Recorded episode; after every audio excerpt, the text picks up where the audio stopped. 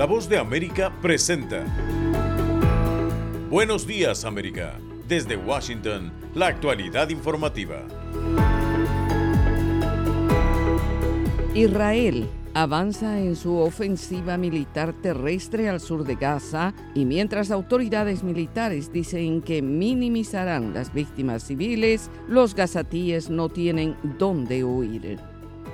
Autoridades militares en Estados Unidos y el gobierno de Ucrania expresan preocupación por la ayuda económica que podría tener fin muy pronto. Y en Venezuela, funcionarios electorales dicen que ganó el sí para anexar el Esequibo al país en el referendo sobre el conflicto con Guyana. Hoy es lunes 4 de diciembre de 2023. Soy Yoconda Tapia y junto a Héctor Contreras les damos la más cordial bienvenida. Aquí comienza nuestra emisión de Buenos Días, América.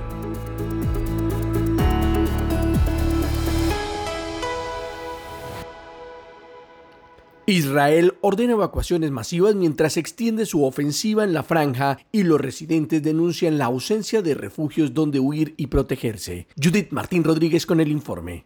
Pese a los constantes reclamos y advertencias de la comunidad internacional, las tropas del ejército judío anunciaron la expansión de sus operaciones militares terrestres por toda la franja de Gaza. El anuncio sobre esta nueva fase bélica correspondió al portavoz del ejército israelí, el contraalmirante Daniel Hagari, y ofreció más detalles. A medida que ampliamos la operación en Gaza, seguimos comprometidos con nuestros objetivos, asegurar la liberación de nuestros rehenes y desmantelar a Hamas. Operaremos como lo hemos hecho hasta ahora, de acuerdo con el derecho internacional. Operaremos como lo hemos hecho hasta ahora contra los centros de gravedad de Hamas. Los perseguimos en el norte de Gaza y ahora también perseguimos a Hamas en el sur de Gaza. Pese a las declaraciones de Hagari en el último mes, numerosas organizaciones internacionales, agencias humanitarias e incluso gobiernos occidentales han puesto en duda el cumplimiento del derecho internacional en la ofensiva israelí, cuyas consecuencias sobre la población civil continúan siendo devastadoras. Las fuerzas militares israelíes renovaron hoy sus llamados a evacuaciones masivas en la sureña ciudad de Younis, donde las últimas semanas decenas de miles de desplazados internos buscaron refugio en un intento de huir de la ofensiva terrestre israelí que se desarrollaba en el norte. Ahora miles de gazatíes, obligados de nuevo a huir por las decisiones del gabinete de guerra judío, denuncian que no quedan lugares seguros en los que refugiarse. En este marco y según informa desde Naciones Unidas, la guerra declarada por Israel contra Hamas ha provocado que cuatro de cada cinco habitantes de Gaza han tenido que dejar atrás sus hogares. Mientras tanto, la cifra de fallecidos en la franja continúa aumentando y se sitúa en 15.500 personas, de las cuales las mujeres y niños representan el 70%, según las autoridades sanitarias de Hamas en Gaza. En tanto, es de territorio israelí y gracias a los servicios de inteligencia, el gobierno hebreo confirmó la muerte de 15 de los 137 rehenes que continúan cautivos por Hamas, considerado un grupo terrorista por Estados Unidos y la Unión Europea. Según informó la administración de Benjamin Netanyahu, todavía quedan 122 rehenes con vida en la franja de los más de 240 que secuestró Hamas durante su sorpresiva incursión armada el 7 de octubre. Judith Martín Rodríguez, Voz de América. Y en otro tema que destacamos, las víctimas de la guerra en Ucrania continúan sumando. La ciudad de Kherson y la región del Donetsk sufrieron bajas y heridos en los últimos días a causa de ataques con misiles rusos. El ministro del Interior de Ucrania dijo que las fuerzas rusas dispararon contra el territorio y la invasión rusa de Ucrania parece encaminarse a su tercer año. El gobierno del presidente Zelensky continúa presionando a sus aliados para que les brinden apoyo financiero y material, pero en Estados Unidos eso podría llegar pronto a su fin. el Congreso aún tiene que adoptar una medida a largo plazo para financiar al gobierno federal y en su lugar ha aprobado una medida a corto plazo denominada resolución continua que durará hasta el nuevo año. Los altos mandos militares dicen que eso pone en peligro la seguridad nacional e instan al Congreso a aprobar una asignación financiera para todo el año. El secretario de Defensa de los Estados Unidos, Lloyd Austin, se refirió al tema.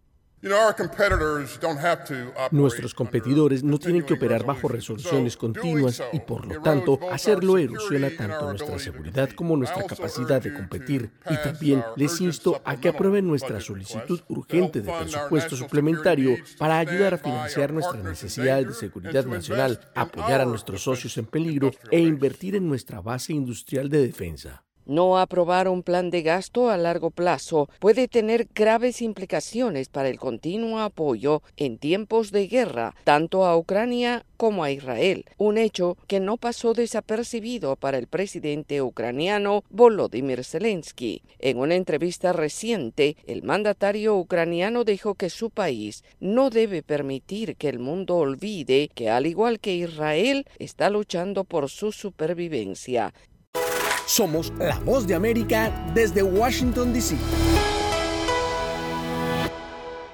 En otra información, solamente seis veces están marcadas en la historia de la Cámara de Representantes de los Estados Unidos por la expulsión de uno de sus miembros y la semana pasada fue precisamente la sexta cuando destituyeron al legislador por Nueva York George Santos, provocando diversos tipos de reacciones, muchas de ellas reconociendo que el informe presentado por el Comité de Ética del Cuerpo Legislativo fue el resultado de ocho meses de investigación, concluyendo que han encontrado evidencia abrumadora de que Santos había violado la ley y explotando su posición pública para su propio beneficio para el presidente del panel de ética de la Cámara de Representantes, el representante republicano por Missouri, Michael Guest, el día de la destitución pasó a la historia al ser una jornada solemne y ante un grupo de periodistas dijo, Quiero decir que nadie desea tener que destituir a un miembro del Congreso, pero las acusaciones en su contra, la evidencia, eran abrumadoras. Para el congresista republicano por Nueva York, Anthony Desposito, la expulsión del representante Santos es algo que los votantes agradecerán, mientras que para el también republicano por Nueva York, Nick Langworthy, George Santos ha roto todos los precedentes bajo el sol. Estas últimas declaraciones hacen referencia a las mentiras que el ahora legislador habría dicho tales como su ascendencia judía, una carrera en las principales empresas de Wall Street y un título universitario, entre otras cosas que fueron expuestas por el informe presentado por el Comité de Ética.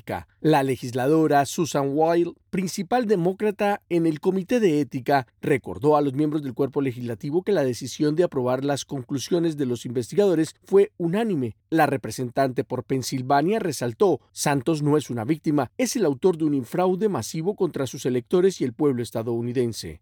Y seguimos informando en Buenos Días América. Legisladores estadounidenses advirtieron que los esfuerzos del Partido Comunista Chino para difundir desinformación solo aumentarán antes de las elecciones de 2024 y que el gigante de las redes sociales TikTok es la principal preocupación.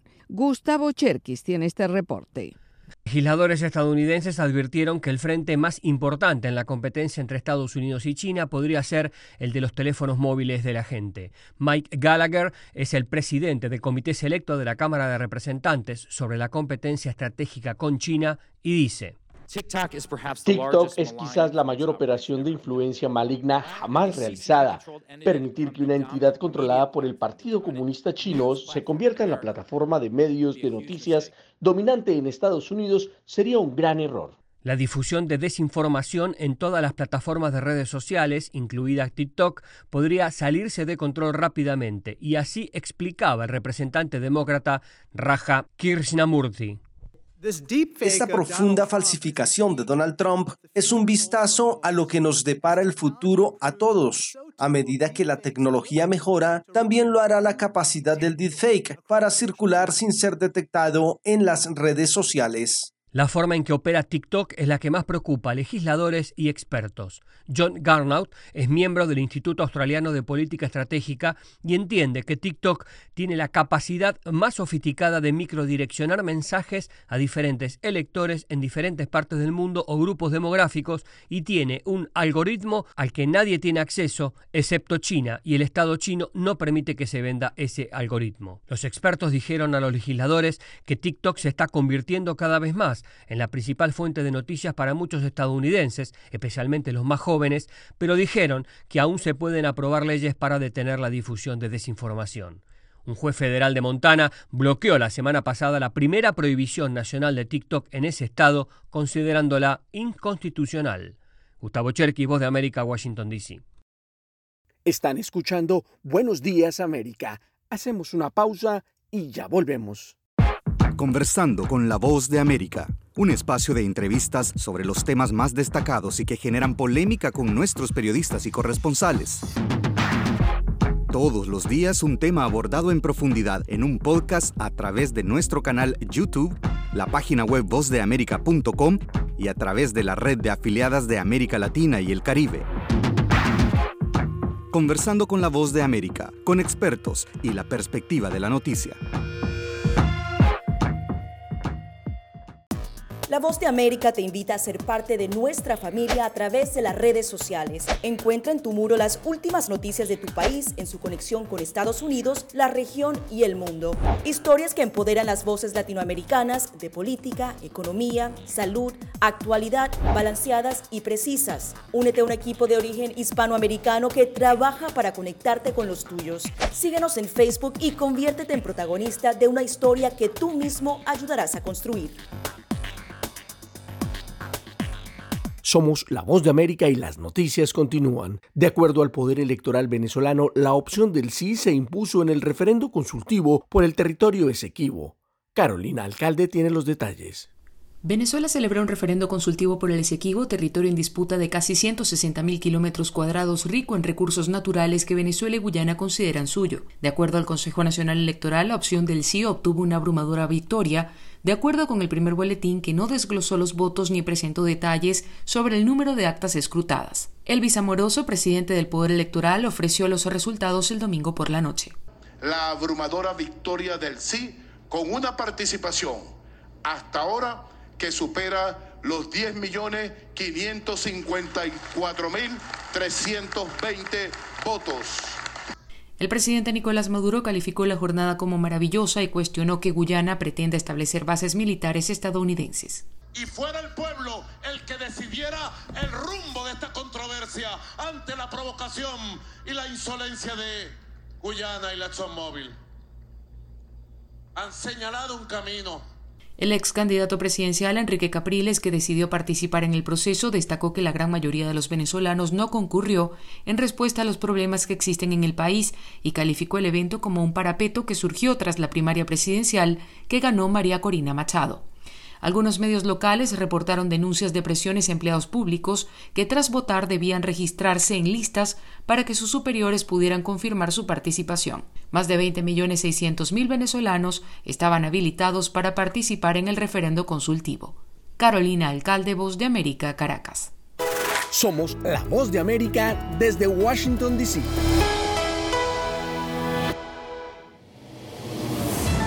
Y ahora, en Buenos Días América, nos vamos a la sala de redacción de La Voz de América.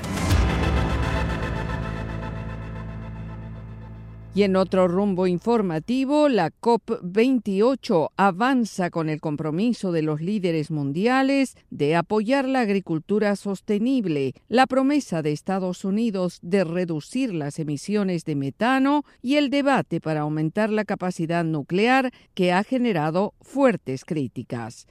Esta es una actualización de nuestra sala de redacción. Más de 160 líderes mundiales están reunidos en Dubái para revisar el Acuerdo de París, un compromiso que asumieron para frenar el aumento promedio global de la temperatura a 1.5 grados centígrados, es decir, intentar detener el calentamiento global para que el planeta Tierra siga siendo habitable. Hasta ahora el debate ha estado centrado en el financiamiento de la lucha contra el cambio climático, la reposición del Fondo Verde para el Clima, la duplicación de los recursos financieros para la adaptación y la puesta en marcha del Fondo para pérdidas y daños fundamentales, Kamala Harris, vicepresidenta de los Estados Unidos, expresó durante su intervención en el evento. La urgencia de este momento es clara. El reloj ya no corre, está golpeando y debemos recuperar el tiempo perdido. El presidente Biden y yo tenemos un profundo sentido de responsabilidad en este momento. Invertimos aproximadamente un billón de dólares durante los próximos 10 años para reducir las emisiones de gases de efecto invernadero. Por otro lado, la polémica se centró en el debate sobre la energía nuclear, mientras una veintena de países piden triplicar su capacidad mundial para 2050. Algunos prefieren apostar por el desarrollo de las energías renovables y al menos 118 naciones se comprometieron a triplicar la capacidad de esas energías a nivel mundial para el 2030. Luis Ignacio Lula da Silva, presidente de Brasil, dijo durante su intervención. Aquí haremos la primera evaluación global del Acuerdo de París. En la COP29 definiremos un nuevo objetivo cuantificable de financiamiento. Vamos a formar nuestros nuevos aportes. Los representantes de las naciones del mundo que participan en esta reunión tienen hasta el 12 de diciembre para delinear y concluir el primer informe sobre el avance del Acuerdo de París y cuál es la ambición necesaria para poder conseguirlo. Sala de redacción, Voz de América. Están en sintonía de Buenos Días América. Hacemos una pausa y ya volvemos. Estas son las noticias. A tempranas horas de la mañana, acompañado por sus aliados políticos, el presidente... No coincide con la medida unilateral implementada por el gobierno de Estados Unidos. Que ya por precaución han recomendado no viajar a la zona estos son los corresponsales de la Voz de América. Álvaro Algarra, Voz de América, Caracas. Giselle Jacome, Quito, Ecuador, Voz de América. Juan Ignacio González Prieto, Voz de América, Buenos Aires, Argentina. Llevando siempre la información desde el lugar de los hechos. La economía de Uruguay lleva 15 años de crecimiento ininterrumpido. Fue designado con 94 votos de los 128 asambleístas que forman. Sara Pablo, Voz de América, Ciudad de México. Nerima del Reyes, Voz de América, San Salvador. La Voz de América ofreciendo información de lo que sucede en Estados Unidos, América Latina y el mundo. La voz de América presenta La Mochila, un podcast que te acerca a las historias de los migrantes, sus sueños, retos, experiencias y luchas que cargan en sus espaldas. Encuéntralo en nuestra página web y en nuestro canal de YouTube. En otra noticia, la licencia del presidente Nayib Bukele por seis meses para emprender su campaña para la reelección presidencial deja por primera vez a una mujer como presidenta designada hasta el 31 de mayo de 2024. Neri Mabel Reyes tiene el informe.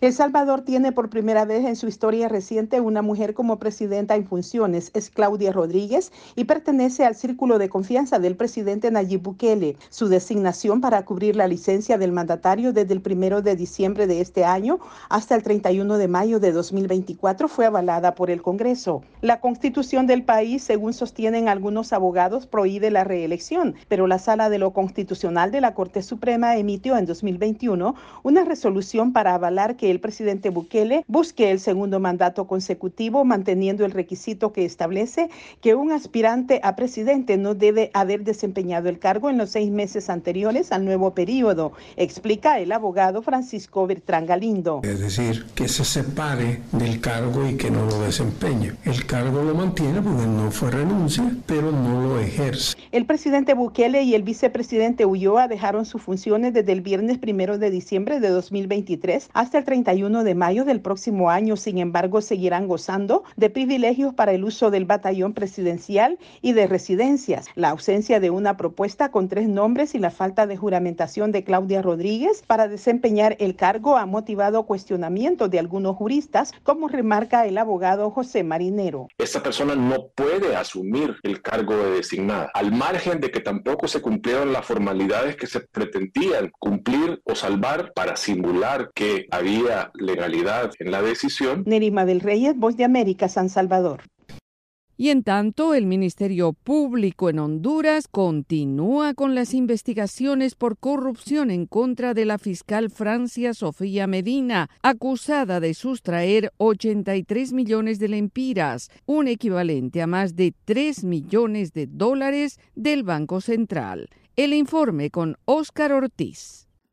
Luego de comparecer en audiencia inicial este fin de semana, la fiscal Francia Sofía Medina permanecerá detenida en el Centro de Reclusión de Mujeres en Tegucigalpa, luego que un juez tomó esa determinación. Y es que según la Fiscalía, la imputada quien fungía como fiscal auxiliar asignada a la Fiscalía Especial contra el Crimen Organizado en San Pedro Sula, es supuestamente responsable de cometer los delitos de lavado de activos, abuso de autoridad, destrucción de documentos en custodia, así como sustracción de alrededor de 83 millones de lempiras, unos 3 millones 300 mil dólares, e incluso se informa que también habría una cifra específica adicional en dólares. El portavoz del Poder Judicial, Roy Barahona, explicó que el caso tendrá sus reservas en cuanto a cierta información y confirmó que varias propiedades de la abogada Medina han sido aseguradas. Como también decretó la secretividad, no se pueden dar a conocer por cuáles delitos fue eh, sometida ni en perjuicio de quién, igual de los hechos. Asimismo, las investigaciones revelan que la fiscal Medina realizó varios retiros del Banco Central de Honduras sin notificar a las autoridades en los últimos dos años. Este dinero retirado en varios periodos de tiempo había sido decomisado a personas involucradas en actividades ilícitas y crimen organizado. El analista Marvin Vázquez hace un llamado a que este caso no quede en la impunidad. Eh, sin embargo, todo ello tiene que darse el debido proceso y también que se aplique la ley, sobre todo, pues porque todo acto de corrupción en Honduras no puede quedar impune, se tiene que cambiar ya esa ideología de que la impunidad la fiscal Francia Medina, capturada en San Pedro Sula, en el norte de Honduras, se encuentra recluida en la Penitenciaría Nacional de Mujeres en Tegucigalpa, la capital de Honduras, y según las autoridades, mientras la investigación avanza, podría revelar el involucramiento de otros dos supuestos funcionarios ligados a una red de corrupción que permitieron sustraer el dinero del Banco Central. Oscar Ortiz, Voz de América, Honduras. Por otra parte, en medio de las tensiones por la negativa del ELN de abandonar la práctica del secuestro, avanza en México el quinto ciclo de diálogos entre esa guerrilla y el gobierno de Colombia. Manuel Arias tiene los detalles.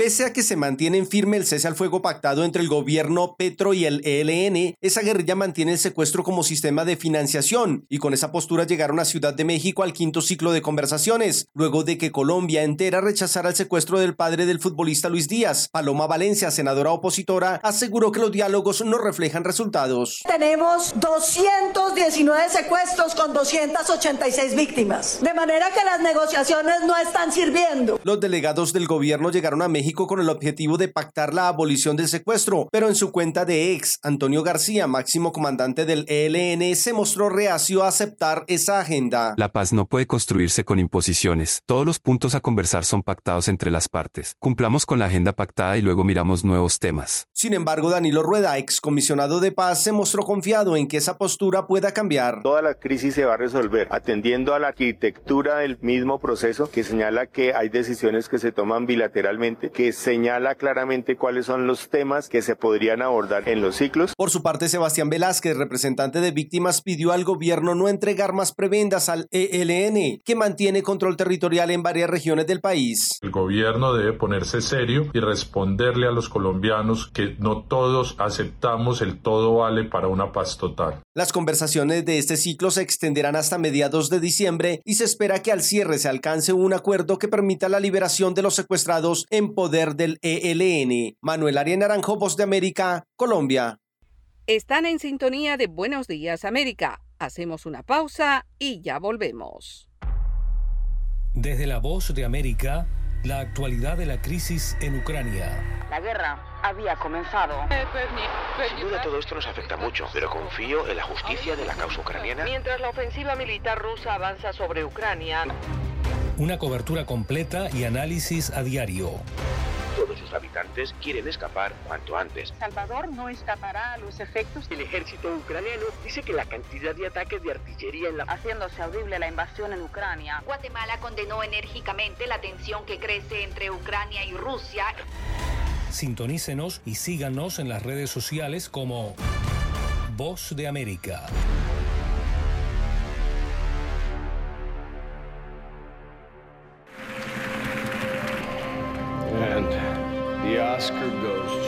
Acompáñenos de lunes a viernes con las noticias del mundo del entretenimiento. Lo mejor del cine. So, Skrulls are the bad guys. Los estrenos de Hollywood. I've never seen anything like this. Who am I? She's the last of her kind. So I'm 300 years old. A leader, you are.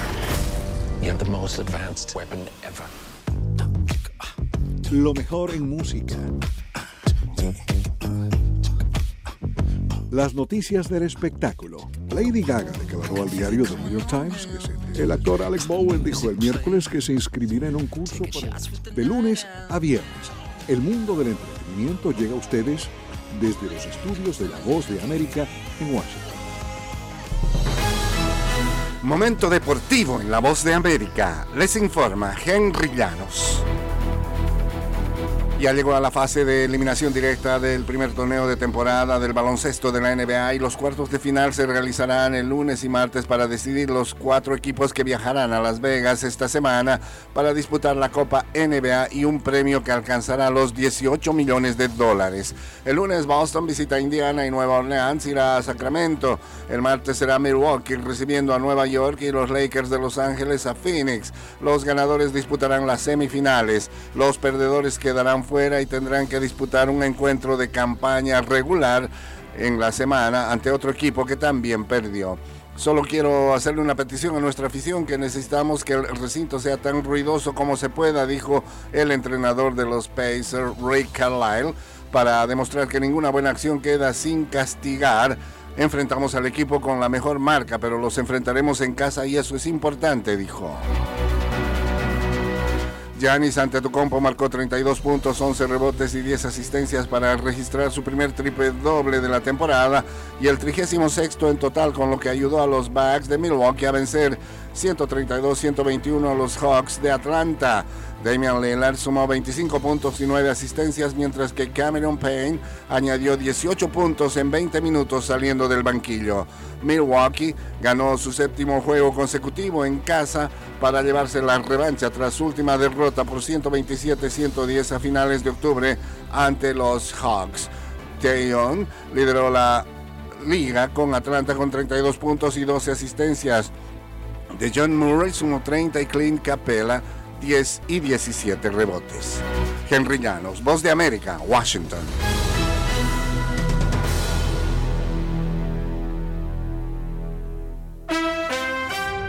De ahora en adelante tendremos avatares de Kiss. El grupo dijo adiós a los escenarios desde Washington. Le saluda Alejandro Escalona. Esta es la voz de América. El sábado fue el último concierto de la agrupación neoyorquina Kiss, el cual abrió con Ivan Stanley, hijo de Paul Stanley. La última presentación de la gira End of the Road, que comenzó en 2019 y que fue interrumpida por la pandemia, tuvo lugar en el Madison Square Garden, no muy lejos del sitio donde la banda comenzó a tocar hace 50 años. Nuestras colaboradoras exclusivas en la isla de Manhattan, Maciel Infante y Mariana Coto, estuvieron en el Madison y nos dicen que en el concierto de Kiss había peruanos, mexicanos, argentinos y fans de otros países latinoamericanos en el público. Kiss dice que fue su último concierto. End of the Road no fue su primera gira de despedida, hubo otra hace más de 20 años. Barry Gibb estuvo de cumpleaños esta semana y parcialmente lo vino a celebrar en el Centro Kennedy para las Artes Escénicas de esta capital. El domingo, Gibb fue uno de los cinco homenajeados con el Kennedy Honors junto a René Fleming, Queen Latifah, Dion Warwick y Billy Crystal. Y esta semana hablaremos más de estos galardones. Estuvo de aniversario The Turn of a Friendly Card de The Alan Parsons Project, el trabajo discográfico publicado en 1980 llegó al puesto número 13 de la lista de los 200 álbumes de la revista Billboard. The Turn of a Friendly Card, el quinto álbum de estudio de la banda británica, contiene además del título Games People Play, The Gold Bug y el tema Time. Otras noticias que leímos en Billboard, Rockstar de Dolly Parton fue el álbum más vendido esta semana en Estados Unidos y debutó en el número 3 de la Billboard 200. 40 músicos fueron invitados a Rockstar, entre ellos Stevie Nicks, Ringo Starr, Steven Tyler, Joan Jett, Pat Benatar, Elton John y Paul McCartney. En Netflix están dando Love Actually. Es una encantadora comedia romántico-filosófica que recientemente cumplió 20 años de estrenada con Hugh Grant, Emma Thompson, Colin Firth, Liam Neeson, Laura Linney, Alan Rickman, Rowan Atkinson y Billy Bob Thornton. Si aún no la han visto, la película estará en el servicio de streaming hasta diciembre 31.